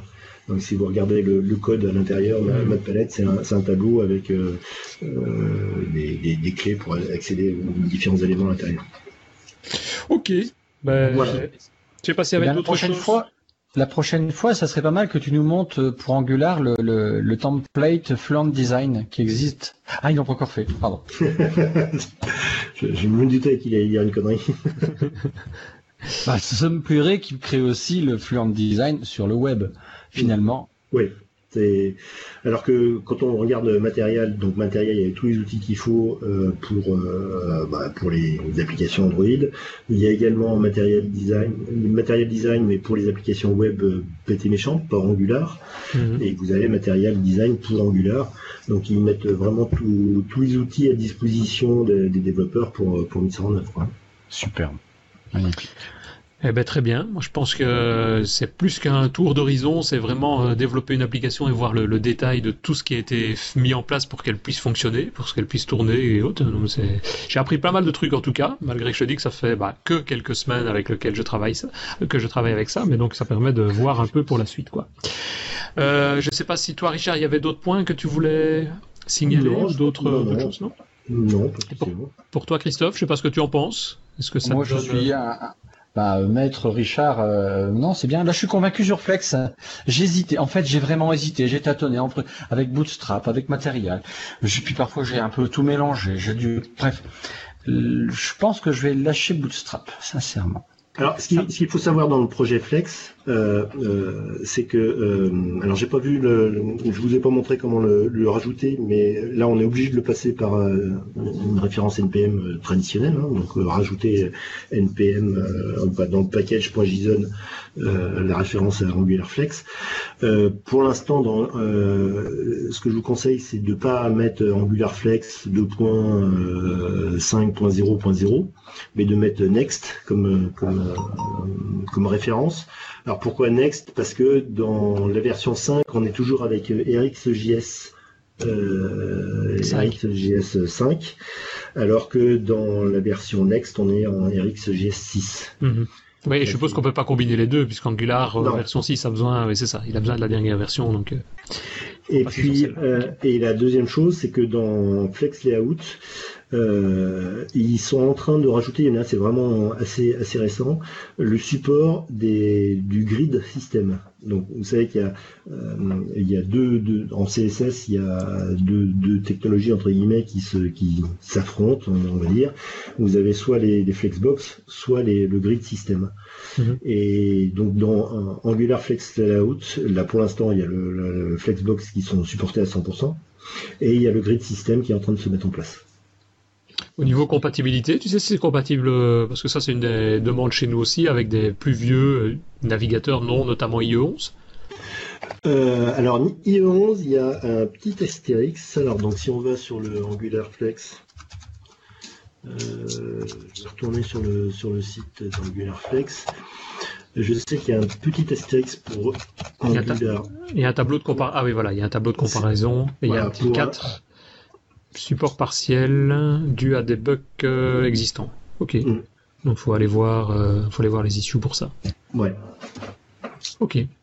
Bon, à voir si les issues en question sont pénalisantes ou pas et, et si on a besoin de ça. Très bien. Eh ben, je pense, messieurs, qu'on a fait un, plus qu'un tour euh, sur ça, mais ça peut être euh, très intéressant, puisque, bah, comme on le disait, je pense qu'on est tous, nous, en train de le voir, et je pense qu'il y a beaucoup de personnes qui sont en train de voir qu'Angular prend énormément d'essor dans tous les aspects web. Je pense que c'est quasiment, enfin, ça devient presque incontournable pour tous les aspects euh, graphiques sur des nouveaux projets, en tout cas. S'il n'y a pas d'autres points, juste peut-être deux choses moi à rajouter, c'est qu'on a commencé depuis quelques semaines à le site, donc à, mettre en place un, site tipeee.com. Donc n'hésitez pas, il n'y a pas encore énormément de personnes qui sont inscrites sur le, site, donc si vous avez envie de nous soutenir, parce que bah, mine de rien un podcast ça coûte ça coûte un peu d'argent ne fût-ce que pour l'hébergement et puis pour euh, acheter des nouveaux micros qu'on en aura Avec le salaire de Richard, on est mort alors. ouais, voilà. Mais on l'a exclu, Richard, du salaire, donc il euh, n'y a pas, pas, besoin. Donc, si ça vous intéresse, ben, c'est tout simple, hein, tipeee.com, donc t-i-p-e-e-e.com slash devaps, et vous mettez ce que vous voulez, 2 euros, 3 euros, 5 euros, 25 euh, euros sur envie, une fois ou à chaque fois qu'on publie un épisode, peu importe. Et alors, dernière chose, mais ça, ça concerne plus Christophe, c'est le Slack vous avez envie de discuter avec nous, de poser des questions à Richard en live, puisque comme c'est un bot, il va vous répondre dans la, seconde qui suit. Oui, oui. Voilà. Et donc, euh, ben pour ça, vous envoyez simplement une un email euh, sur l'adresse slack at devaps.be. Exact, Christophe? C'est exactement ça. Et alors, alors, on vous répond aux heures de bureau. voilà. Oui, parce que là, c'est Christophe qui reçoit le mail et c'est lui qui fait l'enregistrement sur le portail. Et donc on sera ravis en tout cas de venir euh, se rejoindre avec euh, tous les autres membres qui sont déjà présents et avec qui on discute régulièrement bah, de techno, de dev euh, et, de nos problèmes et de vos problèmes éventuellement. Donc venez voir, ça, ça ne coûte rien, c'est gratuit et donc ça permet en tout cas de suivre un petit peu toutes nos évolutions là-dessus. Mais voilà, voilà, je pense qu'on a fait encore une fois un très gros épisode. Je sais pas combien on va arriver de temps, mais à mon avis, on n'est pas loin des presque 1h30, 1h40 de, de podcast. Donc, euh, s'il n'y a rien d'autre, messieurs, je propose de clôturer ici. Oui, je voulais moi juste rajouter euh, ce que tu disais tout à l'heure en, off, c'est que sur la chaîne YouTube, on est à 993 abonnés. Voilà, plus que 7. Plus que 7 abonnés, on va arriver à 1000. Je sais pas ce qu'on fait quand on arrive à 1000, mais on est content. Je vais abonner ma fille. Ma fille, je vais lui dire d'aller cliquer sur abonner. c'est cliquer sur le lien abonné et cliquer sur la cloche. C'est ça qu'on dit pour euh, recevoir automatiquement les notifications. et vous serez averti des notifications des podcasts aussi. Bien. Voilà, voilà. Eh ben. Allez, ben voilà, sur ce, à bientôt tout le monde. Un prochain épisode d'ici 3, 3 semaines. À bientôt. Salut, salut, salut.